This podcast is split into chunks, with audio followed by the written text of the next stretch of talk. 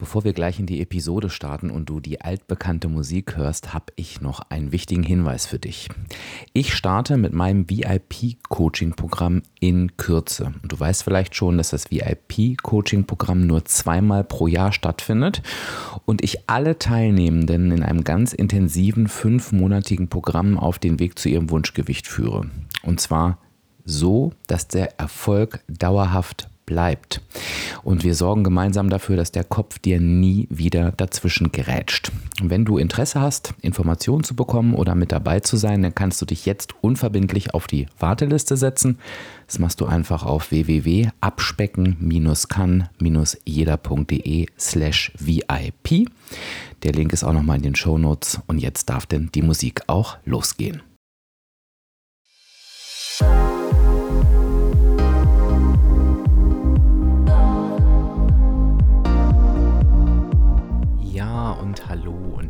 Willkommen zum Abspecken kann jeder Podcast. Und das ist der Podcast, der dich auf dem Weg zu deinem Wunschgewicht begleitet. Und ich bin Dirk, dein virtueller Abspeck-Coach von www.abspecken-kann-jeder.de. Und ich freue mich, dass du heute da bist.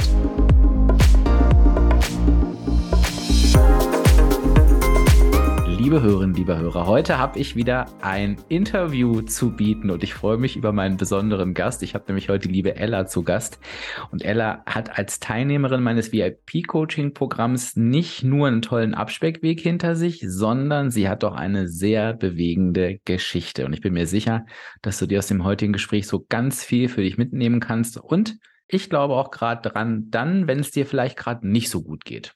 Schauen wir mal. Aber erstmal möchte ich dich begrüßen. Ella, schön, dass du da bist. Herzlich willkommen. Ja, danke für die Einladung, Dirk. Freut mich. Gerne. Wie geht's dir heute? Sehr gut. Mir geht's sehr gut.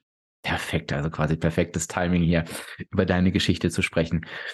Ähm, Ella, es gab einen ganz, ganz äh, speziellen Tag in deinem Leben, der wirklich alles verändert hat. Und da würde ich auch gerne gleich danach fragen. Ähm, was ich aber vorab ganz gern wissen möchte, ist, wenn wir mal so auf deinen einen Blick auf dein Leben vor diesem Tag werfen und du guckst so auf diese klassischen Abnehmthemen. Wie, wie sah dein Leben da aus? Nimm uns doch da mal mit rein.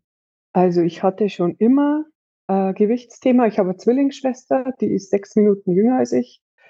Und die hatte das Thema nie. Die war immer zu dünn. Und ich hatte mein Leben lang das Thema, zu schwer zu sein. Also schon immer. Ich musste vor der Kommunion Diät machen. Ich musste ähm, immer aufpassen mit dem Gewicht. Ähm, war wirklich schwierig hoch und runter. Und ich habe nie meinen Weg gefunden, irgendwie konstant so für mich zu sorgen, dass ich in dem Ge Gewichtsbereich war, der mich zufrieden gemacht hat. Und ähm, also ich war eigentlich mein Leben lang oder jahrelang immer unglücklich mit dem Gewicht. Das ist äh, mein Weg gewesen. Ähm, es ging mal hoch, es ging mal runter. Also für die Hochzeit habe ich dann mal abgenommen oder nach der Geburt äh, meiner Kinder habe ich dann mal abgenommen. Und irgendwie bin ich dann immer wieder in alte Muster verfallen. Also ich war ein paar Mal bei so einem Gewicht, das ich nie mehr erreichen wollte. Aber ich habe dann immer wieder das Ziel aus den Augen verloren, hm, das zu halten. Oder ich habe gedacht, jetzt machst du Diät ganz viele verschiedene Diäten und danach habe ich wieder normal gegessen und habe gedacht, das ist normal.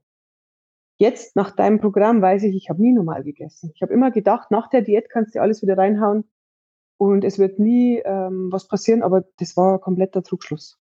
Ich habe gerade so gedacht, was sechs Minuten bei der Geburt so ausmachen können. Es ist ja witzig, dass sich das bei euch so unterschiedlich verteilt, oder? Ist, ja, ja, also genau, wir sind komplett unterschiedlich, komplett. Aber ist auch gut so, also ist auch schön ja. so. Ja, ja, genau.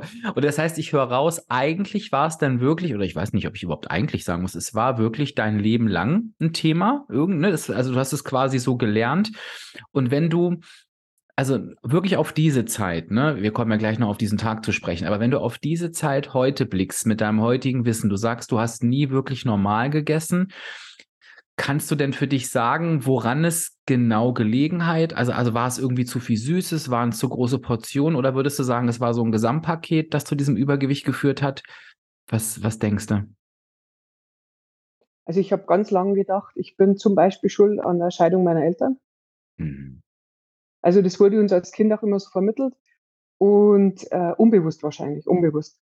Und ähm, ich hatte schon immer, ich habe meinen Mann kennengelernt, da war ich 19, ein sehr schwieriges Verhältnis zu seinen Eltern. Also das ging nahtlos über. Wir sind mit 18 von zu Hause ausgezogen, weil wir mit unserer Stiefmutter nicht klarkamen. Meine Schwester und ich hatten die erste gemeinsame Wohnung. Und ähm, ich habe immer mit Essen kompensiert, Gefühle nicht anzusprechen oder ähm, mich nicht damit auseinanderzusetzen. Je mehr ich esse, desto dumpfer bin ich und je weniger muss ich fühlen. Ist mittlerweile jetzt mein, meine Erkenntnis auch nach den Jahren der Therapie, in der ich war, also Trauertherapie, ähm, habe ich für mich erkennen können. Also emotionales Essen eigentlich ein dauerhafter Begleiter, wenn wir es so wollen. Unterschiedliche. ja. ja. Ja. Ja. Okay. Es ist jetzt eine blöde Frage im Nachhinein vielleicht. Vielleicht ist ja auch gar nicht so blöd. Aber ähm, wenn Eltern jetzt gerade vielleicht ihre Kinder beobachten und merken, oh, die legen an Gewicht zu. Und du hast es ja, du hast es ja schon angesprochen es ist natürlich sehr schnell, Kindern zu vermitteln, dass sie an irgendwas schuld sind, aber Kinder ziehen sich den Schuh natürlich auch sehr schnell an. Das ist ja so ein hochsensibles Thema, wo Eltern immer aufpassen müssen. Hätte dir, kannst du das sagen, hätte dir irgendwas geholfen als Kind, um das besser machen zu können oder? Ja, einfach, mir, hätte, ja? mir hätte geholfen, wenn mein Papa oder meine Mama ehrlich mit uns gesprochen hätten. Mhm. Wenn man nicht alles totschweigt und ich finde, das war halt so die Generation unserer Eltern oder noch eine Stufe davor, man spricht nicht über sowas. Es gibt, ich finde, es gibt nur so stumme Schuldzuweisungen, er an sie, sie an ihn. Als Kind stehst du immer dazwischen. Ich bewundere die Paare, die sich äh, freundlich trennen und vor den Kindern nicht schlecht sprechen, das hast du auch mal erzählt, mhm. und ihr Hickhack extra ausmachen. Das hätte ich mir gewünscht. Ich mhm. hätte mir auch gewünscht, dass man mal ehrlich sagt, ähm, Kinder, ihr seid nicht schuld, wir waren zu dritt. Und ich finde, das hätte mir sehr geholfen. Ehrlich miteinander reden, auch anzusprechen, dass die Mutter mal sagt, ich bin total überfordert, es liegt nicht an dir, ich kann momentan nicht. Einfach das ehrlich zu hören und nicht immer das Gefühl zu haben, ich bin schuld, weil ich jetzt schon wieder was will. Ob es die Hausaufgaben waren oder ob man irgendwas ausfüllen musste oder irgendeine Fahrt gebraucht hat. Also ich habe mich immer so gefühlt wie das fünfte Rad am Wagen. Ich bin auch in der Mitte des Kind, also ich habe eine kleinere Schwester und eine größere und ähm, das ist irgendwie so zwischendrin. Also ich glaube, ich habe da schon immer mir zu viel reingezogen. Mhm. Konnte mich schwer abgrenzen oder schwer sagen, mhm. das ist nicht mein Thema, es ist nicht meine Baustelle. Und das ist, das ist echt toll, dass du das nochmal sagst, ähm, weil ich auch ganz oft in den Coachings sage, Kinder sind immer Thema in verschiedenen in verschiedenen Situationen und natürlich coache ich keine Kinder beim Abnehmen, aber ähm, die sind immer Thema, wenn es um Strategien und so weiter geht. Und ich sage auch immer, ich glaube, Kinder werden wirklich so häufig unterschätzt. Also in dem, was man ihnen sagen kann, in dem, wie sie auch unterstützen können. Ähm, also ich unterstreiche das, was du nochmal gesagt hast. Ich glaube, offen reden, natürlich kindgerecht, ist ja klar, aber es ist immer das Beste. Und ich glaube da, dass uns da unsere Kinder irgendwie auch alle nochmal überraschen können mit dem, wie sie dann reagieren und wie toll die sind. Ähm, und ich erinnere mich auch an eine Situation, ähm, wo meine Patentante war natürlich eine andere Generation als meine Eltern und meine Eltern haben mir auch immer alles erzählt, wenn ich gefragt habe. Ich habe ja auch gefragt und ich weiß noch, dass sie auch einmal, wenn zu meinem Vater sagte, wie kannst du dem Jungen das alles erzählen? Und ich dachte so, ich saß daneben, ich will es einfach wissen. Also, also ich habe das nicht als belastend empfunden, sondern eher als ich will das wissen und die erzählen mir das und und und das ist gut. Ne? Ich glaube, das ist echt nochmal ein Appell an alle Eltern, ähm, da wirklich die Kinder nicht zu unterschätzen mit dem und, und eben das nicht zu unterschätzen, was dann so in deren Welt dann passiert, weil die sagen ja nicht tralala und gehen weiter, sondern genau wie du erzählst, dann reimst du dir so deine eigene Welt zusammen, ne? Aus den, aus den Tatsachen. Ja.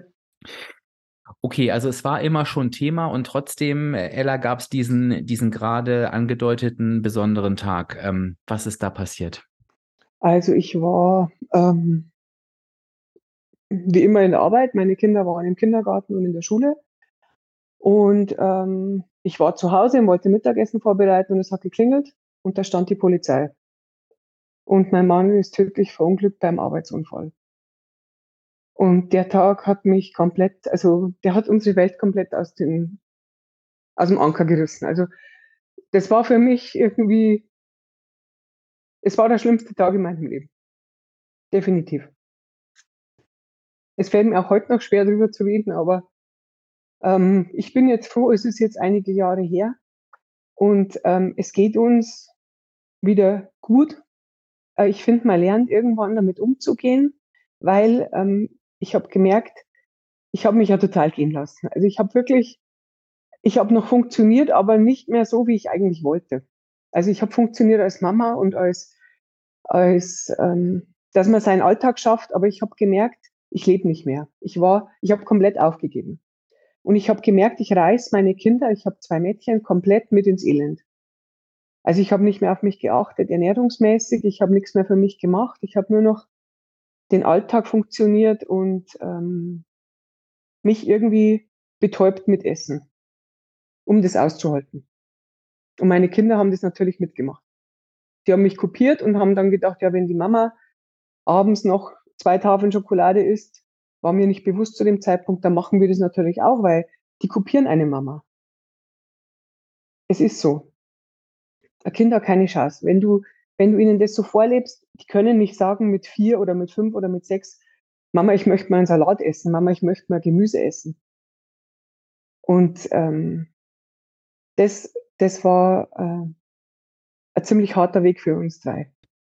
Ich kann es mir bedingt vorstellen und nachvollziehen, weil ich in der Situation noch nicht war, aber ich glaube, wir alle konnten das gerade gut hören und auch nachfühlen, was das für ein, für ein krasser Moment war und, und der natürlich das ganze Leben aus den Angeln hebt. Und ich glaube, dass dieses Gefühl von aus den Angeln gehoben werden, glaube ich, der eine oder die andere auch kennt mit, vielleicht nicht in so einer krassen Form, aber ich glaube, dieses Gefühl kennen ganz, ganz viele. Und deshalb finde ich es auch toll, dass du gesagt hast, ich möchte ganz gerne darüber sprechen, weil ich den Menschen auch Mut machen möchte, ähm, mit so einer Situation umzugehen. Ne? Ähm, ich möchte einfach nochmal nachfragen, Ella, weil es ja so ist, auf der einen Seite ist das ja ein furchtbarer Verlust und auf ein furchtbarer Schmerz und auf der anderen Seite geht dieses Leben ja irgendwie weiter. Und zwar nicht so wie vorher, sondern ja auch verändert, weil einfach eine Person fehlt. Ähm, wie hat sich dein Alltag denn dadurch noch verändert, zusätzlich zu dem Verlust? Also wir wohnen äh, in einem Haus bei Landshut. Ähm, neben den Schwiegereltern haben wir Haus gebaut. Und ähm, ab dem Tag war ich halt dann allein zuständig, auch für die Senioren. Und ab dem Tag war ich für alles allein zuständig. Also ähm, ich habe den totalen Respekt vor jeder Frau, die ab der Geburt der Kinder alleinerziehend ist, äh, weil das auf äh, allein zu tragen, was du vorher zu zweit getragen hast, die Verantwortung für die Kinder, die Schule. Es gibt ja so viele Termine. Du musst äh, Untersuchungen machen, jetzt Untersuchungen für die Kinder. Äh, du musst dich kümmern, dass das läuft, dass die ordentliche Ausbildung kriegen, dass die in der Schule nicht komplett absacken. Du brauchst eine Krankenversicherung, du schlägst dich mit tausend Behörden rum, du füllst 100 Formulare aus, dann kommen die nächsten 100 nächstes Jahr. Ähm, ich habe mich gefühlt wie im Krieg. Es ist kein Scherz, ich habe mich gefühlt wie im Krieg. Du wirst von allen Seiten beschossen, dann kommt die eigene Familie noch dazu, die dir sagt, mach doch das so, mach doch das so. Du hattest ja mit deinem Mann schon einen Plan. Und dann musst du dich ständig verteidigen, warum du das so und so machst. Äh, das war, das war, ich bin mir echt vorgekommen, als würde ich von allen Seiten beschossen werden. Und ich war auch so frustriert oder so traurig und so angeschossen. Ich habe ganz viele Menschen oder nicht mehr ertragen. Ich konnte nirgends hingehen, ich konnte keine Paare sehen, ich konnte keine Familien sehen. Wenn da vom, von der Schule ein Brief kam mit Elternabend, hätte ich schon kotzen können. Mhm. Eltern. Weil verdammt, ich bin alleinerziehend, ich bin allein, ich bin Witwe. Das Wort Witwe, jetzt kann ich damit umgehen, ich konnte es nicht. In jedem Formular musst du angeben, Familienstand. Nicht ledig, nicht geschieden, nicht verheiratet, nein, verwitwet. Verstehst du, das war so, mhm. ich fühlte mich komplett angeschossen, komplett bedroht von, von allem irgendwie. Also wenn einer was wollte, ähm, hat er oft eine ziemlich knurrige Antwort bekommen. Und ich hatte dann echt Glück. Ich habe eine gute Freundin und mit der hatte ich damals auch gearbeitet. Und die sagte dann mal in der Arbeit zu mir in der Küche, wir haben uns einen Kaffee gemacht und mir war das nicht bewusst. Und dann geht sie an mir vorbei mit ihrer Kaffeetasse, schaut mich an und die war auch eine Trauzeugin von mir und sagt, du bist eine richtig blöde Kuh geworden. Wow. Das hat so gesessen. Ich stand mit meinem Kaffee in der Küche, sie ging dann Und ich bin ihr heute noch dankbar mhm. für diesen Satz, weil ich hatte die Chance, drüber nachzudenken. Ich hatte die Chance, endlich zu hinterfragen, die ganze Welt kann nichts dafür. Er wäre gern noch da, da bin ich sicher. Und ich hätte auch gern, dass er noch da ist. Und es wird mir in 100 Jahren noch leid tun, dass es so gekommen ist. Aber ich bin ihm dankbar für, für die Zeit, wo er da war. Ich bin ihm dankbar für unsere Kinder. Und ich bin meiner Freundin dankbar für diesen Satz, dass sie mir gezeigt hat und einen Spiegel vorgehalten hat. Fräulein, so geht's nicht weiter. Weil ich wäre richtig verbitterte, äh, alte, doofe Kuh geworden, mit der keiner mehr was zu tun haben möchte. Meine Kinder hätten mich wahrscheinlich kopiert. Und äh, meine Schwester sagte mal zu mir, er hat dich doch so gemocht, weil du so wild und, und, und äh, dynamisch warst. Und das war ich gar nicht mehr. Ich war lethargisch und traurig und muffig und ein falsches Wort und ich bin explodiert. Und das hat auch mein Umfeld nicht verdient.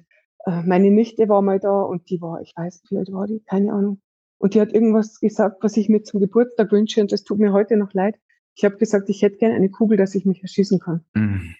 Mhm. Zu meiner Nichte. Mhm. Und da habe ich mich tausendmal entschuldigt und das hat mir dann so geholfen, mit dem Spruch von meiner Freundin das zu reflektieren. Die können nichts dafür. Keiner, keiner kann da was dafür. Es ist einfach der Weg und es ist passiert und du hast die Chance, entweder jetzt Gas zu geben und es für deine Kinder und für dich zu tun oder du kannst es lassen und irgendwann werden auch deine Kinder nicht mehr kommen, wenn sie volljährig sind äh, weil du einfach ein unangenehmer Mensch geworden bist. Und das möchte ich nicht sein. Ich möchte fröhlich sein und ich traue mich endlich wieder lachen. Ich konnte Jahre nicht mehr lachen. Wirklich, das war, ich habe mir immer gedacht, du kannst doch jetzt nicht lachen oder du kannst doch jetzt nicht fröhlich sein oder ich habe mir das selber verboten. Mhm. Das ist wirklich äh, harte Schule. Auch die Grabpflege und so, ich, ich wollte das nicht, aber es gehört jetzt mit dazu. Aber ähm, es gibt Tage, da fällt es mir sehr schwer und es gibt Tage, da fällt es mir leichter, aber ich arbeite dran. Und äh, ähm, ich glaube, es kann jeder nachvollziehen, der oder die das hier gerade hört. Und ähm, ja, zu deiner Freundin kann ich nur sagen, mein Gott, der bedeutest du wirklich was. Dass die in dem Moment gesagt hat, das ist mir jetzt scheißegal. Und wenn die Freundschaft drauf geht, ich versuch's jetzt und sag ihr das. Und also das ist wirklich ähm, toll, dass du solche. Das war sehr Menschen, mutig. Ja, ah, ja, absolut. Und, und, aber da war ihr das wichtiger als, ähm, keine Ahnung, ne? ihr eigenes, ja, ja. ihr eigenes Seelenheil, hätte ich jetzt fast gesagt. Du hast, ähm, Ella, trotzdem gerade gesagt, du hast dann funktioniert. Und ähm, wenn wir mal ganz ehrlich sind, und ich glaube, das können auch viele da draußen nachvollziehen und kennen das vielleicht auch, dir ist ja auch eigentlich gar nichts anderes übrig geblieben, ne? weil das Leben natürlich irgendwie weitergehen musste. Ähm, wo, du hast das ja auch gerade sehr klar und deutlich formuliert. Woran hast du gemerkt, dass du nur noch funktionierst? Ja, du, also du hast keinen Spaß mehr am Leben. Du hast keinen Spaß mehr an irgendwas. Du machst deinen tristen Trott, du mähst den Rasen, du kaufst Getränke, du fährst die Kinder zur Schule und zum Kindergarten und holst sie wieder ab, du gehst in die Arbeit und zurück. Äh, aber es ist nichts mehr mit äh, Leichtigkeit, Freude, Lachen, dass du dir äh, äh, es wert bist, mal zum Friseur zu gehen, weil du erträgst die Menschen gar nicht. Oder dass du mal, ähm, äh, wenn jemand sagt, du, ich würde mal gerne mit dir eine Runde spazieren gehen, blockst du alles ab. Du blockst alles ab. Du blockst alle Vorschläge ab, du bluffst alle ab. Ähm, du redest mit keinen anderen Eltern mehr normal. Wenn du äh, in die Schule gehst und der Kinder abholst, kommen dir ja fünf oder zehn oder 15 Mal entgegen. Du blockst alles ab. Du isolierst dich total. Ähm, Du funktionierst, die Kinder sind versorgt, das Haus ist sauber, die Wäsche ist gemacht, aber das war's. Das Auto ist getankt, aber das war's. Du gräbst dich komplett ein. Das habe ich gemerkt, das ist nur noch funktionieren, das hat nichts mehr mit Leben zu tun. Ich war eine wandelnde Tote eigentlich. Und ich habe mir ganz oft gewünscht, ich würde eigentlich auch gern sterben. Es ist traurig, aber es ist so. Ja, es ist sehr ehrlich. Und ähm, das ist mir ja heute auch so wichtig und ich weiß, dass dir auch. Ähm, es steht natürlich uns überhaupt nicht zu, ähm, uns mit deiner Situation zu vergleichen und Vergleiche sind natürlich sowieso völliger Schwachsinn. Ähm, das wissen wir auch alle vom Abnehmen. Aber ich glaube, dass wir alle auch trotzdem gucken dürfen, wie weit sind wir selber weg von dem Abspulen unseres Alltages, weil das ist das, was du gerade geschrieben hast oder beschrieben hast, ne? Wäsche gemacht, dies, Pflichten erfüllt. Und ich meine, es ist ein klassisches Coaching-Thema, das ist der Belohnungsesser, der dann halt abends sagt, ähm, so, ich habe jetzt den ganzen Tag funktioniert, so wie ich sollte. jetzt bin ich dran und jetzt bin ich dran ist denn, ich stopfe mich mit Essen voll und hau mir eigentlich noch mit, mit Anlauf einen in die Fresse. Und ich glaube, dass das, dass das vielen Menschen so geht, in unterschiedlichen Konstellationen. Ne? Ähm, vielleicht, weil es einfach zu viel ist, vielleicht, weil die Partnerschaft nicht das ist, ähm, was sie sein sollte. Und von daher glaube ich, es ist ein Thema, was für, für viele einfach relevant ist. Das behaupte ich jetzt einfach mal. Und du hast jetzt ja gerade schon gesagt, du hast es auch gerade schon angedeutet nochmal, aber emotionales Essen war ja eh immer ein Thema für dich. Wie war das in dieser Zeit? Ja, das war mein Ritual, wie du gerade gesagt hast. Die Kinder waren dann irgendwann im Bett. Ähm, und das war dann meine Zeit, Wohnzimmerschrank auf. Der war immer gut gefüllt. Ähm, ich habe da wirklich dann meinen Tag gedämpft oder mein Gefühl gedämpft, das Alleinsein, ähm, das äh, mich nicht mehr mögen. Weil natürlich wirst du von Tag zu Tag schwerer. Also ich bin ein, ein guter Esser und ein guter Verwerter. Ich setze alles an. Mein Körper wartet nur darauf, dass was kommt, habe ich oft das Gefühl gehabt damals. Und ich habe in 0, nix brutal zugenommen. In 0, nix. Und ich habe mich abends da betäubt, bin dann ins Bett gegangen. Irgendwann tut dir alles weh, ob du aufstehst oder ob du ins Bett gehst. Und ähm, ich bin erst aufgewacht dann eben, wo meine, wo ich gemerkt habe, meine äh, Kinder kopieren mich. Wo ich gemerkt habe, meine Kinder kriegen das gleiche Problem wie ich. Und ich wollte niemals, dass die auch erleben, was es heißt, zu schwer zu sein. Also mein Mann war sehr schlank und sportlich und ähm, wo wir uns kennengelernt haben, war ich auch sehr schlank, habe ich viel Sport gemacht und der hat mich auch immer geschimpft. Also wenn ich zugenommen habe, wollte er mich immer motivieren, heute halt auch wieder anzuziehen, weil ähm, ihm war das schon wichtig, sportlich und agil zu sein und auch mal das Rad nehmen zu können und eine Runde zu fahren, ähm, ohne dass man komplett äh, Sauerstoffzelt braucht. Und er wollte das auch immer für unsere Kinder. Also er wollte immer, dass denen gut geht und das hat mich dann irgendwie wachgerüttelt. Ich habe ein Foto gesehen von unserer großen Tochter und habe mir gedacht, um Gottes Willen, der würde dich lynchen. Der würde dich so lynchen, der würde sagen, spinnst du eigentlich? Verstehst du? Und das hat mich irgendwie, mhm. irgendwie dann gepackt und ich habe mir gedacht, es kann doch nicht sein, ich bin noch keine 40 und ich lebe wie eine Tote. Das möchte ich nicht. Ich möchte auch mal wieder Spaß haben. Also irgendwie ist in mir dann was wach geworden, wo ich gemerkt habe, ähm, das ist nicht mein Leben für die nächsten 50 Jahre. Also möchte ich nicht. Und von welchem Gewicht sprechen wir da, Ella, was du dann erreicht hattest? Also das ist ziemlich peinlich. Es waren 143 Kilo. Ich weiß gar nicht. Ich denke, peinlich ist vielleicht nicht das, das Wort, aber ich, also es ist, äh, oder ja, unangenehm. Die Konsequenz, oder? es war, es war echt, es war die Konsequenz, ne? Irgendwie ganz schön krasse. Ja, also du hast echt, genau. ähm, ja, du hast das, hast echt eine lange Zeit das ist ja das, was das Gewicht eher sagt, ne? ähm, keinen Weg da rausgefunden, ne? so, so sage ich es mal. Ähm, ja. Was mich noch, also das muss ich ergänzen, Ella, äh, weil wir einen Podcast haben und die Leute dich natürlich nicht sehen. Nicht, dass die jetzt denken, was hat denn der Mann mit ihr gemacht? Also als sie das erzählt hat, dass er dich motiviert hat mit dem, dass er aufgepasst hat, da hast du übers ganze Gesicht gestrahlt, das möchte ich doch mal sagen. Also ja. das hört man manchmal an der Stimme nicht. Das war also dann eher spaßig ja, motivierend. Das möchte ich nochmal, ist mir ganz wichtig, das nochmal gerade zurück. Ich finde das ja auch ganz toll, ähm, wenn wir uns gegenseitig so, so ein bisschen unterstützen auch. Das ist ja unheimlich wichtig. Ähm, und trotzdem interessiert mich in dieser Zeit, Gott sei Dank, sage ich mal für dich, war dieser, kam dann dieser Weckruf durch die Kinder.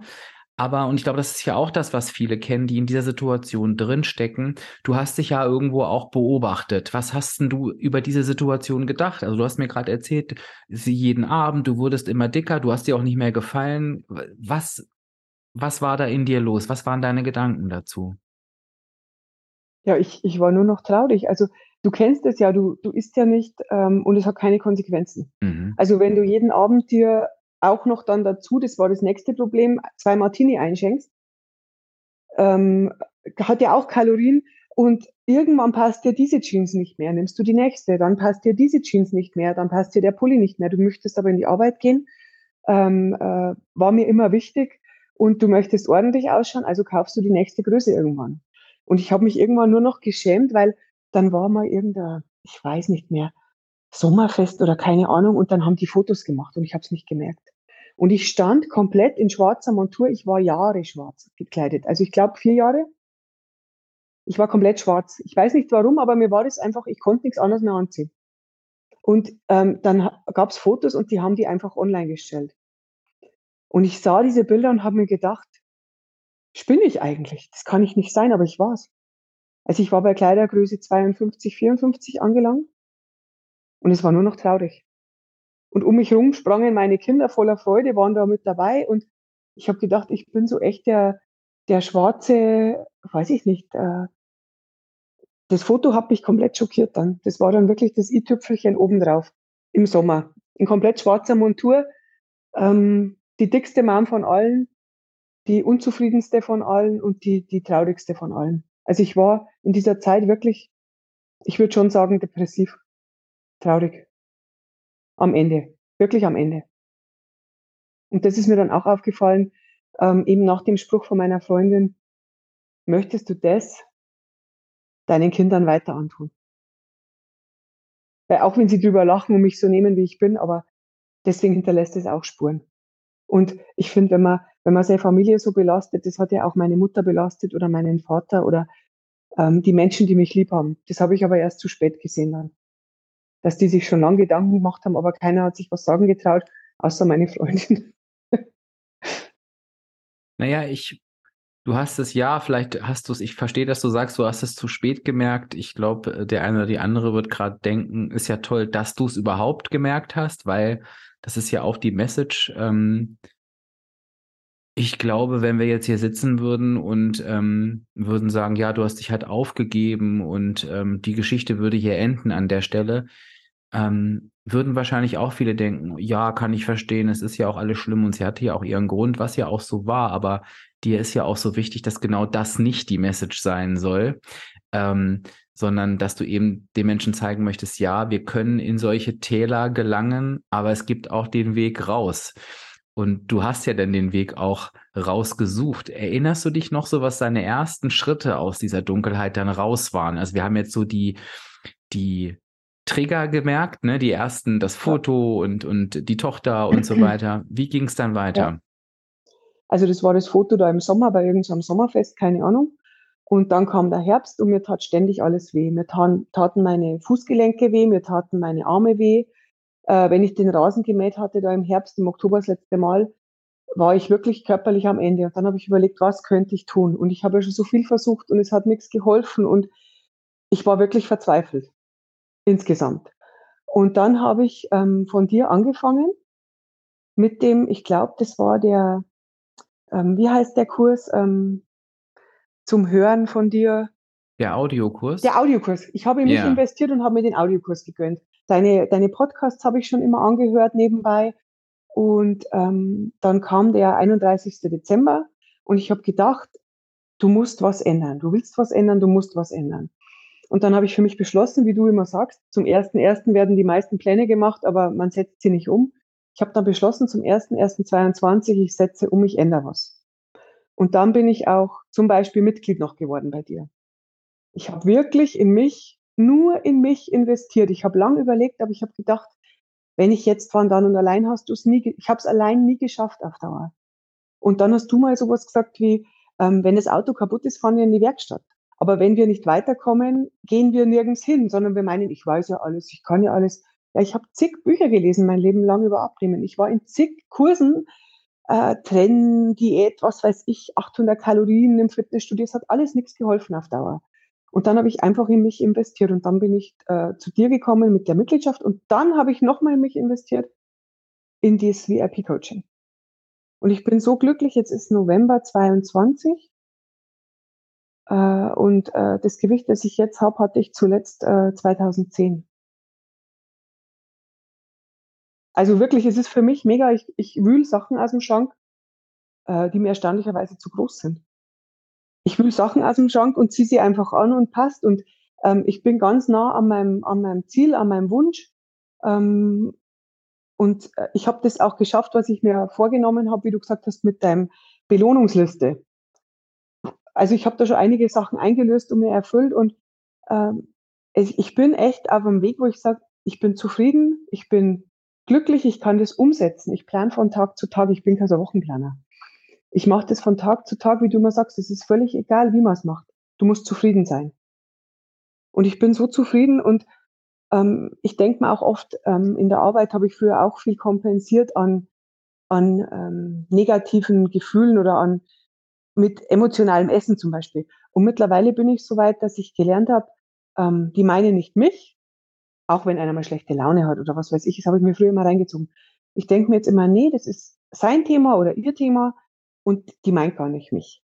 Und das ist so wichtig, an seinem Gedankengut zu arbeiten, an seinen täglichen Gedanken, was möchte ich, was möchte ich für Mensch sein, wie möchte ich leben. Was möchte ich auch für Vorbild sein für meine Kinder. Hilft mir ganz viel. Und was ich ganz spannend finde, Ella, ist, ähm, also das ehrt mich erstmal sehr, dass du mir damals äh, dein Vertrauen geschenkt hast ähm, in verschiedenen Bereichen. Und ich habe mich aber gerade gefragt, ähm, was war es?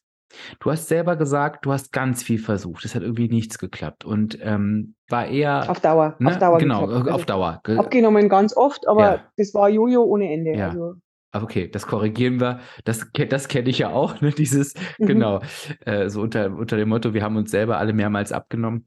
Ähm, es hat mhm. auf Dauer nichts funktioniert. Und was war es, was du, ähm, ich sage jetzt mal ganz platt, bei mir gefunden hast, bevor du dich angemeldet hast, was dich hat glauben lassen, dass es diesmal anders sein könnte? Weißt du, was ich meine? Weil das kommt ja davor, dass du sagst, nee, ich glaube, diesmal kann das echt anders laufen. Was war denn das? Was war denn der Punkt, der das ausgelöst hat?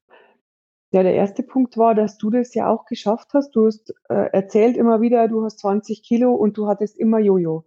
Und du hast erkannt, wir haben nie normal gegessen. Das hat mich sofort gecatcht, weil das ist die Wahrheit. Ich habe es aber immer anders gesehen. Und dann ist mir wie Schuppen von den Augen gefallen. Ich mache jetzt zum Beispiel acht Wochen Trennkost und nehme schön ab. Und danach möchte ich wieder 20 Packungen übertrieben Dickmanns die Woche essen und meine, ich bleib schlank. Ja, Pustekuchen. Aber genau das war mein Gedankengut. Ich habe immer gedacht, ja, danach klatsche ich mir das wieder rein. Und ich habe jetzt erkannt, ähm, das Essen, ich darf ja auch was anderes essen. Ich darf ja auch mal essen gehen oder mir die Dickmanns reinhauen. Aber das ist nicht normal. Ein gewisses Maß ist normal. Und das hat mir geholfen zu erkennen, du kannst nie dein Gewicht unten halten, wenn du so weitermachst wie vorher, weil ich habe nie normal gegessen. Das war mir nicht klar. Das war mir nicht klar, wenn ich zum Frühstück eine Butterbreze esse und Mittag normales Mittagessen, Nachmittag ein Stück Schwarzwälder Kirschen, abends drei Tafeln Schokolade. Ich dachte, das ist normal. Nee, müsste ich dann Marathon laufen wahrscheinlich. Ja. Das heißt, ich höre so raus auf der einen Seite dieses, ähm, in dem Fall hast du mich jetzt als Beispiel genommen. Es gibt auch andere Menschen, die genau das Gleiche erlebt haben wie ich, so, ne? die das so ähnlich erzählen und es auch geschafft haben und du irgendwie merkst, du auch kein Supermann, ne? ist ein ganz normaler Mensch, der da irgendwie ähm, das hinbekommen hat. Und aber auch die Klarheit von, okay, das, was ich jetzt tue, ist nicht normal. Es gibt aber ein Normal was auch für mich erreichbar ist. Ne? Daran musst du ja auch geglaubt haben. Du musst ja schon auch gedacht haben, nee, ich kann das hinkriegen. Dieses, ich muss es nur finden, ne? oder es muss mir jemand sagen, wie ja. dies, wie dies Normale ist. Ja. Ich habe das bei dir auch das erste Mal gehört, das habe ich vorher noch nie gehört. Was ist dein Warum? Mhm. Warum? Was ist dein Antrieb? Warum willst du das machen? Und das hat mir so geholfen, weil ich habe doch erzählt von dem Bild, das so schlimm war, mhm. die Fotos, wo da online waren. Mein Warum ist, kann ich ja sagen, ich möchte auf jedem Foto, auf jedem scheiß Foto, egal wo die mich fotografieren, gut ausschauen. Ich will kein Doppelkinn, ich will keinen Riesenarsch, ich will gut ausschauen, egal wer mich wann, wo fotografiert, auch wenn ich es nicht merke. Das möchte ich nicht mehr erleben. Und das gefällt mir so, weil ähm, mit den Monaten kam jetzt so, auch die Selfies schauen irgendwann gut aus. Glaubst du noch, du bist dein größter Kritiker der Leben lang, aber es geht in die Richtung, wo ich sage, okay, fotografiert mich einer zum Beispiel beim Geburtstag vor vier Wochen ähm, äh, wo ich es nicht merke, aber es sieht trotzdem gut aus. Schön. Es ist mega, das ist mein Antrieb. Ich möchte auf jedem Foto gut ausschauen und ich möchte auch, wenn meine Kinder mal Freunde zu Besuch haben, da agil genug zu sein, mit denen mitzuhalten. Verstehst du? Mhm. Mama, wir wollen schnell mit dem Rad zur Tankstelle fahren. Ja, lasse ich sie natürlich nicht alleine fahren, Stadtverkehr, bla bla bla. Fahre ich mit dem normalen Rad mit und ich kann es einfach easy. Und das ist ein Traum für mich, weil ich weiß auch noch, wie es ist, wenn du fünf Meter gehst und du bist out of order. Mhm wenn man das mal erlebt hat, weiß man, wie hart das ist. Und ich ziehe mir jetzt einfach ein T-Shirt und eine Hose an und ich fühle mich wohl. Und das ist unbezahlbar, mhm. dieses Gefühl. Unbezahlbar. Oder auch das Thema Grab. Es ist für mich kein Problem mehr, äh, in allen möglichen Positionen das zu pflegen und zu richten, weil ich körperlich einfach viel fitter bin. Mhm. Ich denke mir jetzt oft, wenn ich da 40 Liter Graberde unterm Arm habe, hui ja, hatte ich verteilt an mir, kann ich mir nicht mehr vorstellen. Ich bin so stolz, weil ich bin jetzt bei 47 Kilo, die weg sind. Und das macht mich unendlich glücklich. Und es geht mir jetzt nicht mehr ums Gewicht, dank dir mit deinen äh, Folgen mit der Waage, befrei dich von der Waage, weil es hängt an der negativen Energiebilanz. Und das tut mir so gut, das tut mir so gut, das alles einfach loszulassen. Und ich mache es für mich und ich weiß, auch wenn es mal steht oder mal ein Kilo hochgeht, ist kein Problem, weil ich weiß, wie es weitergeht. Ich weiß, ich passe auf und ich, ich gleiche das aus. Und das Kaloriensparbuch, wie du gesagt hast, das ist mega. Also deine, deine Gedanken helfen mir da so, die Unterstützung des Coaching, das tut mir so gut, das hatte ich noch nie. Großartig. Ach, ich strahle über das ganze Gesicht, weil das für mich auch so, für mich auch so schön ist und es ist so schön, dich dabei äh, zu, zu beobachten. Also auch, wie sich das Gesicht so im Laufe des Gesprächs verändert hat. Ich glaube, man hört es, ja, ich hoffe es auch an der Stimme. Und wir wollen natürlich auch einen Punkt nicht unter den Tisch fallen lassen. Und ähm, ähm, da würde ich dich jetzt auch ganz gern mal danach fragen, Ella, weil zaubern kann ich halt natürlich auch nicht. Ich glaube schon, dass ich glaube ich jetzt auch mal behaupten zu können, die richtigen und wichtigen Themen reingebe und auch so vermittel, dass sie für jeden ähm, verständlich und umsetzbar sind. Und es sind vor allen Dingen die aus meiner Sicht wirklich relevanten Themen und nicht irgendein Blödsinn von, keine Ahnung, ich träufel die Zitrone und ich berechne den Grundumsatz nochmal drei Kalorien, äh, Kalorien runter, sondern es geht an die Themen, die uns dick gemacht haben. Ne? Und da gehört natürlich aber auf der anderen Seite auch dazu, das ist fast noch wichtiger, dass du dich mit den Themen ja beschäftigt hast und sie auch umgesetzt hast. Und wenn wir jetzt nochmal auf das VIP-Programm schauen, was natürlich diese Themen da irgendwie alle vereint, was ist denn das, was dir daraus am meisten geholfen hat? Welche Themen waren so deine, wo du gesagt hast, da hat sich die Arbeit für mich am meisten ausgezahlt? Also am wichtigsten war für mich wirklich mein Warum. Das kannte ich so nicht, das habe ich noch nie gehört, noch nie bei irgendeinem Kurs, egal wo ich war, Weight Watchers oder egal wo. Ähm, für mich war das Wichtigste zu erkennen, du tust es nur für dich. Nur für dich. Und das hast du mir so vermittelt, weil du musst ins Tun kommen. Auch was du gesagt hast, das ist so fies oft. Aber ich habe mich da so gefunden das Tal der Tränen, das Jammertal, hört auf zu schimpfen und dann zieht man sich gegenseitig so runter. Du kennst das. Also du fängst mit einer Freundin an abzunehmen und dann wäuselt oder schimpft die, ja, ist so anstrengend und ich schimpf mit, ändert aber nichts. Wir kriegen unseren Arsch nicht hoch, wir machen nichts, wir stellen die Ernährung nicht um und dann ist der Coach schuld. Und da hast du mich so abgeholt. Also ich musste dich wirklich manchmal verfluchen, darf man nicht sagen, aber Du darfst hier alles gedacht, sagen. ich habe mir echt gedacht, er hat ja recht, der Arsch. Also ich musste, ich musste da oft so schmunzeln, weil ich mir gedacht habe, wenn du deinen Arsch nicht hochkriegst, also ich, ein anderer kann ihn dir nicht nachtragen, wenn du nicht ähm, äh, dir das wert bist, deine Haferflocken abzuwiegen, deinen Lachs zu essen oder den einzukaufen, gute Entscheidungen für dich zu treffen. Ich pack mir auch jetzt immer meine Pause ein. Also äh, es ist total wichtig für mich, den einen Tag zu wissen, das und das und das esse ich. Und das VIP-Coaching war für mich nochmal so der, das i-Tüpfelchen obendrauf aus dem Tal des Jammerns. Krieg dein Arsch hoch, komm ins Tun. Wenn du es nicht machst, macht es keiner. Und dann ist auch okay, dann bleibst du einfach adipös, dann bleibst du, wie du bist. Aber gib keinem anderen die Schuld dafür. Und das hat mich so abgeholt bei dir. Das hat mich, du bist da sehr direkt, du bist da auch sehr ehrlich. Und ich glaube, das ist der einzige richtige Weg. Weil ich, ich wäre kein Leistungssportler, wie du auch immer sagst, ich will kein Marathon laufen. Ich möchte mich gesund und vernünftig ernähren und es geht mir so viel besser. Und das Programm, wie ich es jetzt mache, ist ja kein Programm, es ist mein Weg. Das kann ich mein Leben lang easy durchziehen. Easy. Und bei mir gibt's auch Schwarzwälder Kirschtorte mal wieder und bei mir gibt's alles andere auch. Und ich habe jetzt auch das gemacht, wie du vorgegeben hast, Kaloriensparbuch. Und ich habe jetzt eine zweite App dazu, die Yasio-App. Die kannte ich nicht vorher. Hast du ja empfohlen oder hast du gesagt, gibt's auch? Und das hilft mir so sehr, weil ich habe mit Weight Watchers zusätzlich angefangen und ich habe Farbe jetzt zweigleisig. Weil wenn ich dann mal die Schokolade esse, was ich auch tue, immer noch, dann sehe ich aber gut, die mag 500 Kalorien haben, aber bei der einen App ist das böse böse und bei der anderen App sagt die, ja gut, du hast ja noch 1300. Easy. Dann hilft dir und das. Das hast du mir vermittelt. Ja. Genau. Dann hilft dir das, sich so ein bisschen in die Realität äh, ähm, wieder zurück, ohne, ohne komplett dann äh, WW den Rücken kehren zu müssen. Das, das ist, genau. finde ich, einen schönen, schönen, schönen genau. Mittelweg, dann solche Tage zu kontrollieren, dass die, das Mindset ja. dir nicht entgleisen kann, ne? Ja. Mhm. Und ich habe halt oft sehr lange Tage, weil ich stehe wirklich früh auf und ich hab, bin abends auch spät im Bett. Das ist meinem Alltag einfach geschuldet. Und wirklich Respekt an jede alleinerziehende Frau ab Geburt. Ich ziehe meinen Hut vor euch. Ich hatte das Glück, einige Jahre meinen Mann zu haben. Aber ich komme oft auf 15, 20, 25.000 Schritte am Tag. Und da hilft mir auch die Yasio-App zu sehen, boah, hast du heute viel verbrannt.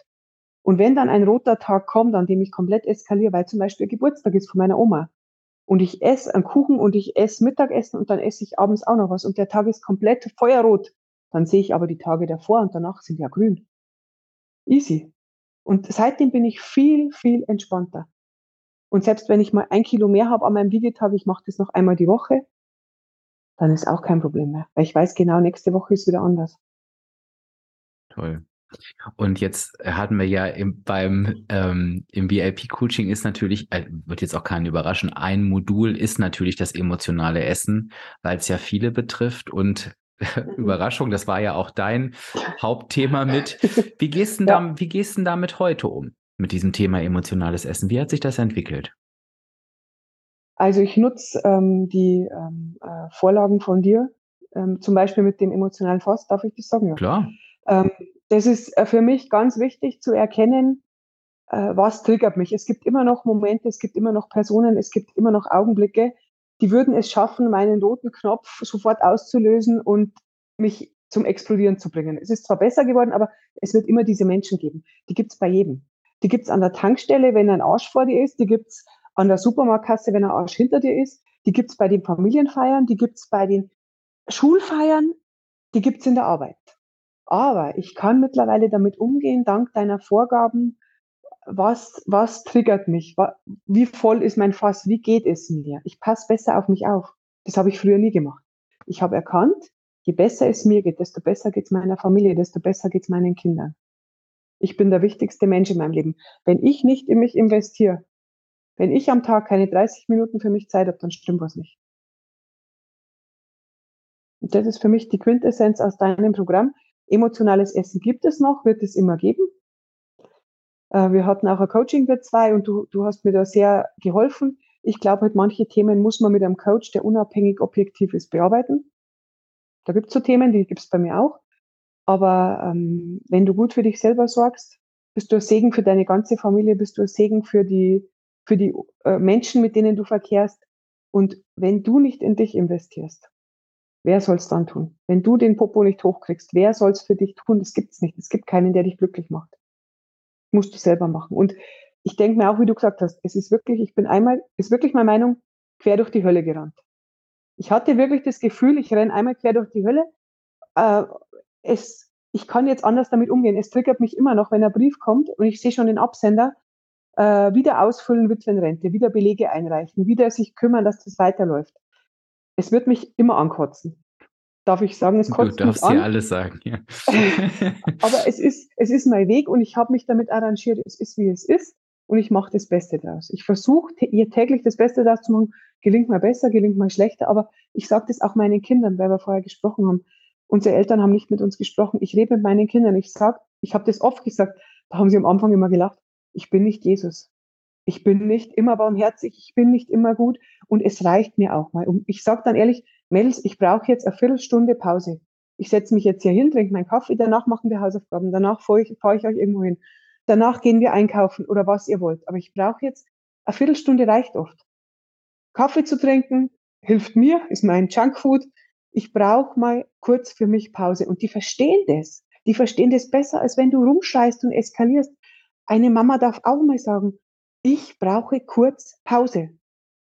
Man steht auf um halb fünf, man funktioniert, man fährt die Kinder, man fährt in die Arbeit, man fährt zurück, man macht seinen Alltag. Dann darf man auch sagen, und sie sind keine Babys mehr. Also bei kleinen Kindern ist klar, musst du funktionieren oder musst du, da darfst du dich nicht rausnehmen. Aber die haben jetzt ein Alter, wo ich sage, ihr versteht das und die brauchen ja auch mal ihre Ruhe. Und das ist bei uns gar kein Problem mehr, dass ich sage, bitte kurz Pause und danach ist alles wieder gut. Ja, und, und damit sorge ich für mich. Ja, und, und du sprichst da einen ganz wichtigen ähm, Punkt an, Ella. Und natürlich sind wir alle in unterschiedlichen Situationen. Aber ich möchte da auch nochmal gerade eine Lanze dafür brechen, weil ich meine, wir haben gehört, wie dein Alltag aussieht. Du arbeitest, du kümmerst dich um die Kinder, du hast es vorhin angedeutet, du kümmerst dich auch noch um die Schwiegereltern und so weiter und so weiter. Also, wenn jemand sagen kann, die Zeit ist knapp, dann kannst du das sagen. Und du hast gerade ähm, kleine Kinder angesprochen, Säuglinge, und ich habe auch viele in Coachings in dieser Situation. Ähm, aber auch die und alle auf ihre Weise, wenn sie sich anfangen, das ist, finde ich, gerade krass, weil das im Moment so geballt zu mir kommt, wenn Sie anfangen, sich diese Zeit für sich zu nehmen und sich höher zu priorisieren, sagen Sie alle durch die Bank genau, was du gerade gesagt hast. Es geht nichts kaputt. Also alles, was ich früher gedacht habe, es läuft genauso weiter. Mein Umfeld profitiert davon. Also das, was wir alle wissen, ne? wenn es uns gut geht, geht es auch den anderen gut. Das, das berichten die mir auf einer Gefühlsebene, wie du es auch gerade getan hast. Und sie sagen, es ist die beste Entscheidung, wenn ich für mich sorge, alle profitieren davon, alle unterstützen mich und es ist mein Job zu sagen und ich mache das jetzt einfach. Und was ich auch nochmal unterstreichen, es ist wieder bei den Kindern. Ähm, aber ich möchte es trotzdem nochmal sagen, und ich glaube auch, das ist das, was wir den Kindern ja beibringen. Es ist dein Recht, weil, ne, du sagst gerade, Kinder kopieren die Mama, ne? Und sie sehen, die Mama nimmt sich ihre Zeit, wenn sie sie braucht. Und die Kinder können nicht früh genug lernen, ähm, gerade in diesen Zeiten, ähm, es ist mein Recht, mir eine Pause zu nehmen. Ich darf mir eine Pause nehmen. Ich muss nicht immer funktionieren. Ich darf auch mal sagen, nee, ich brauche jetzt einen Moment ähm, für mich. Und da sind wir wieder beim Umgang. Und ich glaube, das gilt gar nicht nur für Kinder, das gilt für alle, im Umgang mit allen Menschen. Was du halt schön machst, es steht mir nicht zu, das zu bewerten, aber es ist mir gerade aufgefallen. Du vermittelst halt ganz klar den Eindruck, ich brauche die Pause. Es liegt an mir. Keiner ist schuld. Ich brauche jetzt eine Pause und ihr helft mir, wenn ihr mir diese Pause ermöglicht. Und das funktioniert bei Kindern, ich glaube, das funktioniert aber auch bei Erwachsenen. Wenn ich einem Erwachsenen sage, und das darf auch in einer Partnerschaft sein oder zu meinen Freunden, es ist mir gerade zu viel, bitte gebt mir einen Moment Zeit für mich. Ne? Lieber Mann, liebe Frau, ich brauche jetzt für mich eine halbe Stunde, das hat überhaupt nichts mit dir, kannst du mich dabei unterstützen?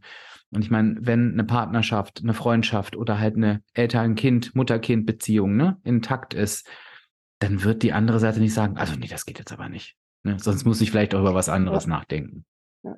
Also ich denke mir, mir wäre das als Kind auch lieber gewesen, die Mama oder der Papa hätte mal gesagt, es ist mir jetzt momentan alles zu viel, ich hätte gern zehn Minuten kurz meine Ruhe. Meine Kinder sind ja trotzdem dann da bei mir.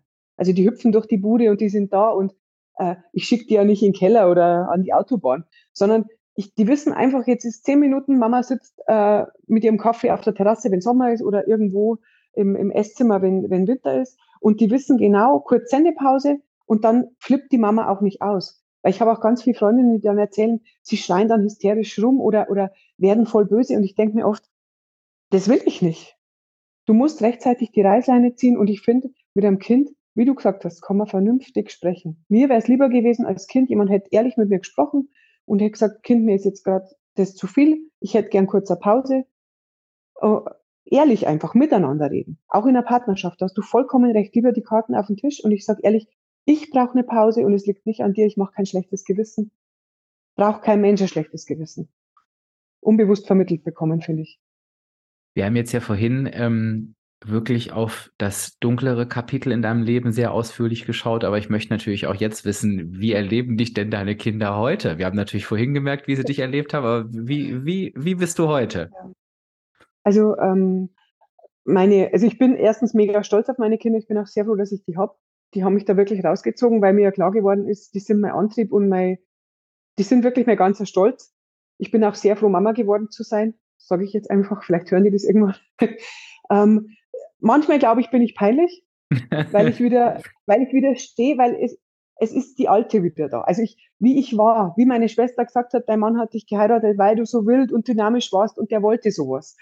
Und genauso bin ich auch. Ich war jetzt eben seit den Jahren äh, das erste Mal wieder auf äh, einer Party für über 30 und ich hatte den Spaß meines Lebens. Da war auch wieder Drama, weil eigentlich, ich habe jetzt einen Lebensgefährten wieder, aber der war nicht da, der war auf Dienstreise. Und dann hat meine große Tochter gesagt, Mama, du hast jetzt Karten. Dann bin ich mit meiner Schwester hingefahren und meine große Tochter hat auf die Kleine aufgepasst. Und ich durfte vier Stunden die Bude verlassen. Ich durfte mich da durchschieben. Ähm, das hätte ich nicht mehr gemacht. Ich hätte auch die Menschen nicht mehr ertragen. Und ich war dann so stolz auf mich und dass ich auch wieder die Freude gehabt habe. Ich habe mich weggeschmissen vor Lachen und es war einfach schön und ähm, ich stehe wieder und mir geht's wieder richtig gut und ich denke mir jetzt immer, ich habe so eine tiefe schwarze Narbe, die wird da immer da sein. Also der wird mir mein Leben lang fehlen, das ist einfach so, aber ich werde auch mein Leben lang dankbar sein, dass ich überhaupt diesen Menschen treffen durfte. Ich durfte heiraten, ich durfte Kinder kriegen und ich durf, er hat mir versprochen bis zum Tod. Und wir haben das hingekriegt. Verstehst du? Ja. Ich bin unendlich dankbar. Da, da, da, da bin ich immer gerührt, weil ich mir denke, danke, dass du bei mir warst. Du hast mir was versprochen und du hast es gehalten. Du warst für mich ganz lang für mich da. Also wir waren äh, fast 20 Jahre zusammen und das ist eine lange Zeit. Viele erleben das gar nicht und da muss man wirklich dankbar und zufrieden sein. Und ich werde das so gut machen, wie ich kann für meine Mädels. Und ich hoffe, wenn sie 18 oder 25 sind, dass sie sicher sagen, der Papa hat gefehlt, aber die Mama hat so gut gemacht, wie sie konnte. Und die Mama war immer da. Das, mein, das ist mein Ziel. Toll. Das berührt mich jetzt richtig. Jetzt muss ich aufpassen, dass, ich, ja, dass, ich, äh, dass äh, mir hier nicht die Tränen kommen. Ähm, schön. Jetzt habe ich auch tatsächlich kurz den Faden verloren. Äh, das, hat, das hat auch noch niemand geschafft, äh, äh, glaube ich. Ähm, aber worauf ich nochmal hinaus wollte, ist, ähm, du hast es gerade wirklich, man, ich, in diesem Gespräch hast du es wirklich so schön beschrieben, wie, und auch gerade mit dem Satz, ähm, dass es möglich ist, du hast es schwarze Narbe genannt, ne? Ähm, eine, eine unglückliche Situation mit uns zu tragen, in schwierigen Umständen zu sein, egal was das ist, ne? Trauer, Krankheit, einfach eine schwere Zeit, Überforderung. Und trotzdem, und das ist mir ja immer so wichtig, weil ich glaube, das ist das, was wir, die mit dem Übergewicht zu kämpfen haben, mit emotionalem Essen zu kämpfen haben, lernen müssen. Und trotzdem kann ich auf mich achten. Trotzdem kann ich über, du hast über 45 Kilo Gewicht verloren, trotz dieser dieser Zeit.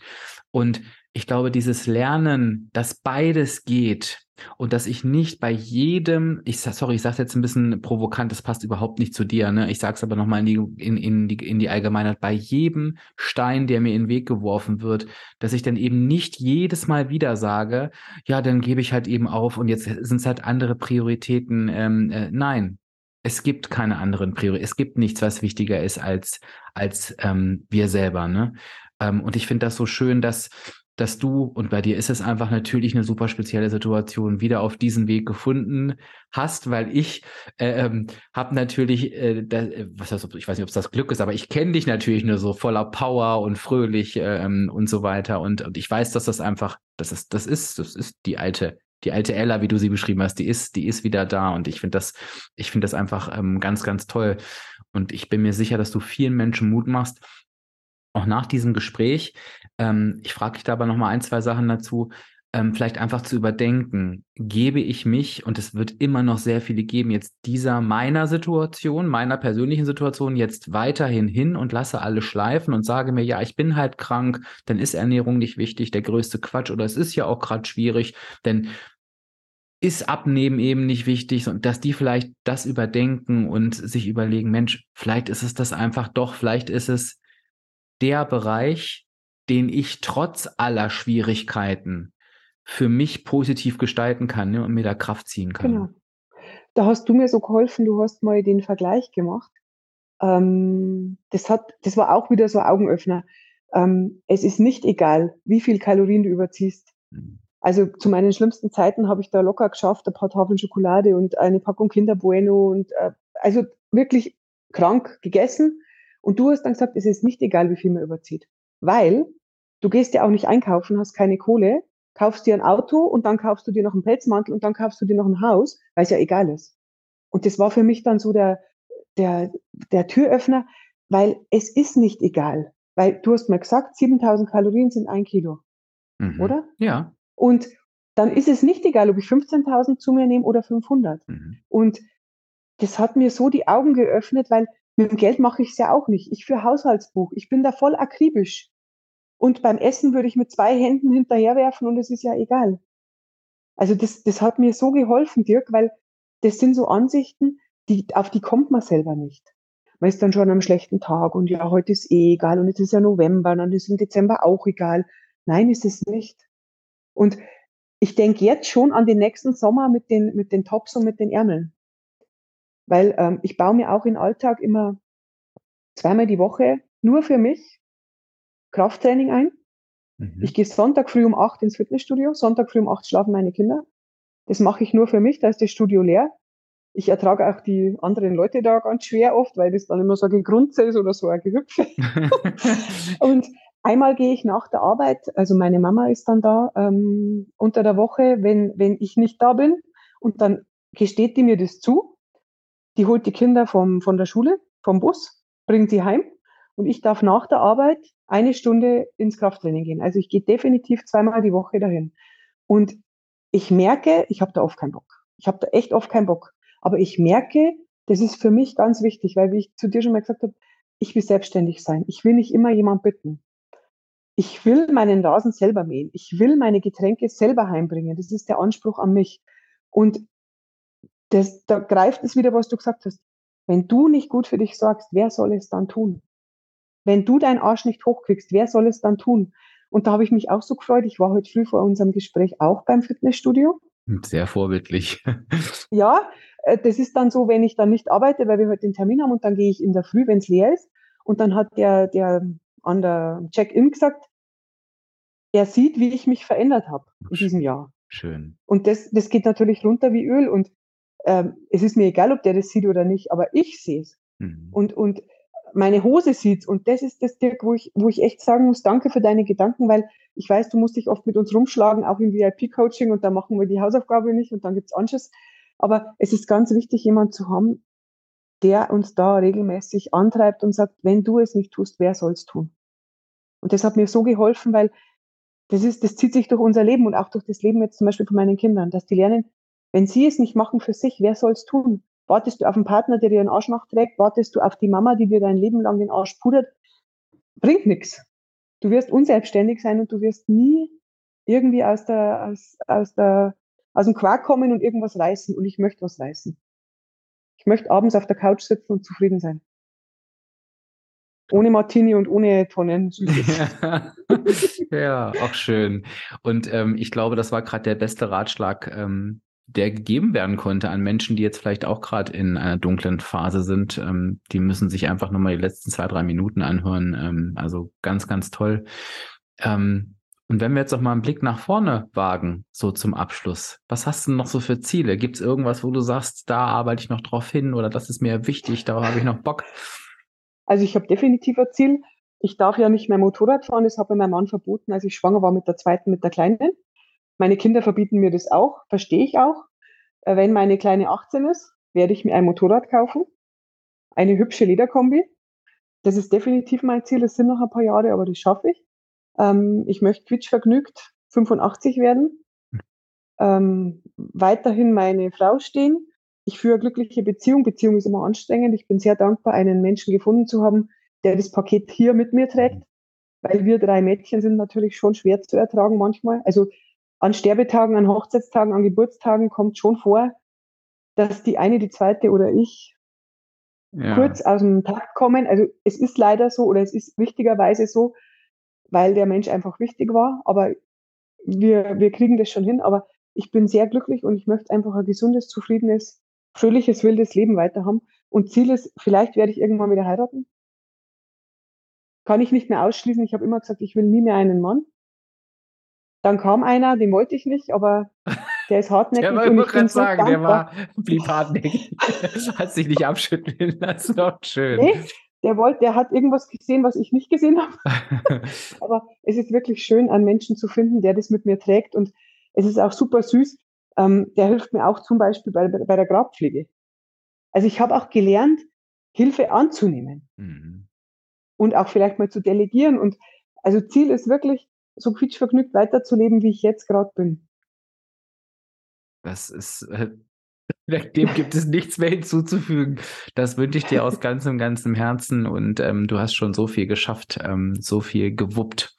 Da wird dir das auch gelingen, da gehe ich ganz stark davon aus. Ähm, abschließend, wirklich abschließend, ähm, möchte ich dich auch nochmal um etwas bitten. Und zwar, ähm, wir sind jetzt ja in der Endphase. Du weißt ja, es kommt jetzt ein neues VIP-Coaching-Programm, also nächster Durchgang startet bald und ähm, die Menschen können sich jetzt auf die, auf die Warteliste setzen. Abspecken kann jeder slash VIP, packe ich auch nochmal in die Show Notes. Und ähm, ich bin dir einfach total dankbar, dass du auch natürlich automatisch mit deiner Geschichte auch einen Einblick gegeben hast darin, was alles möglich ist, wenn wir an den Themen arbeiten. Und trotzdem bin ich mir sicher, warst du natürlich auch in der Situation, wo jetzt vielleicht der eine oder die andere auch ist, oh, soll ich das wirklich machen? Soll ich da wirklich mitmachen? Ähm, was würdest du den Menschen sagen, die gerade darüber nachdenken, so wirklich aus deiner Sicht? Also natürlich denkt man darüber nach, ob man mitmacht, weil es ist A, finanzielle Sache und B ähm, ist natürlich auch, du musst ins Tun kommen. Wenn ich bei dir da mitmache, ähm, gehe ich ja eigentlich äh, eine Verpflichtung mir gegenüber ein. Ich, ich zahle das und ich, ich erwarte ja dann auch von mir oder die Menschen, dass sie das Programm umsetzen. Ich bin der Meinung, man geht so oft zum Essen oder man gibt so oft Geld für Unsinn aus. Für die nächstgrößere Hose, für äh, irgendwelche Produkte, die wir nicht brauchen. Uns geht ja Gott sei Dank in Deutschland sehr gut. Ich, ich bin der Meinung, die Investition in dieses Programm war das Beste, was ich jemals machen konnte. Und ich kann den, den anderen, die überlegen, nur raten, investiert mal Geld in euch, nur in euch. Und ihr werdet es nicht bereuen, weil du hast so viel andere Gedanken und so viel äh, Hilfe objektiv. Du gehst ja ganz objektiv an die Sache ran. Und kommt aus dem Jammertal, kommt aus dem ähm, äh, zusammen jammern, man möchte was ändern, aber man setzt nichts um, kommt ins Tun und macht es einfach, weil das ist die beste Entscheidung, die ihr für euch, für eure Familie, für eure Lieben treffen könnt. Weil wenn es euch besser geht und wenn man unglücklich ist mit dem Gewicht, nur dann befasst man sich ja mit dem Thema. Sonst würde man sich mit dem VIP-Coaching gar nicht befassen. Wenn's, wenn du in dich investierst, ist es das Beste, was du tun kannst für dein zukünftiges Leben. Ist meine Meinung. Ich danke dir vielmals. Ich habe gerade sehr heftig innerlich mitgenickt. Ich danke dir vielmals äh, für deine Meinung ähm, und auch für das schöne Feedback. Ja, und ähm, es ist schwer, die richtigen Worte zu finden nach diesem tollen Gespräch. Ich kann einfach nur Danke sagen. Danke für deine Offenheit, für deine Ehrlichkeit, dass du all das mit uns geteilt hast. Ich bin mir sicher, dass du nicht nur mich, sondern auch sehr, sehr viele andere Menschen äh, im Herzen berührt hast. Ich würde mich sehr freuen, wenn du jetzt den Podcast hörst, ähm, wenn du mit uns deine Gedanken teilst, also gerne im passenden Instagram-Beitrag. Der erscheint ja immer pünktlich zur Episode, gerne in den Kommentaren. Und das ist übrigens auch schon zwei, dreimal vorgekommen, das würde ich immer ähm, auch nochmal sagen. Wenn du Ella persönlich erreichen möchtest, zum Beispiel ihr ein paar Zeilen schreiben eine E-Mail und so weiter, schick mir diese E-Mail gerne. Das wurde ich jetzt nämlich schon ein paar Mal gefragt, deswegen sage ich das. Ich leite die natürlich weiter. Also wenn da irgendein Bedarf oder ein Bedürfnis ist, etwas auch persönlicher zu formulieren, ja, ich werde es dann lesen, aber ich werde es natürlich nicht rausposaunen, aber ich leite es auf jeden Fall weiter. Also wie auch, wie du auch möchtest, lass uns auf jeden Fall gern eine, eine Reaktion da. Das würde uns sehr, sehr freuen. Ansonsten ich danke dir viel, vielmals. Freue mich, ähm, wie es bei dir weitergeht. Ich werde das natürlich weiter beobachten und sage einfach Tschüss und nochmal Danke. Danke dir, Dirk.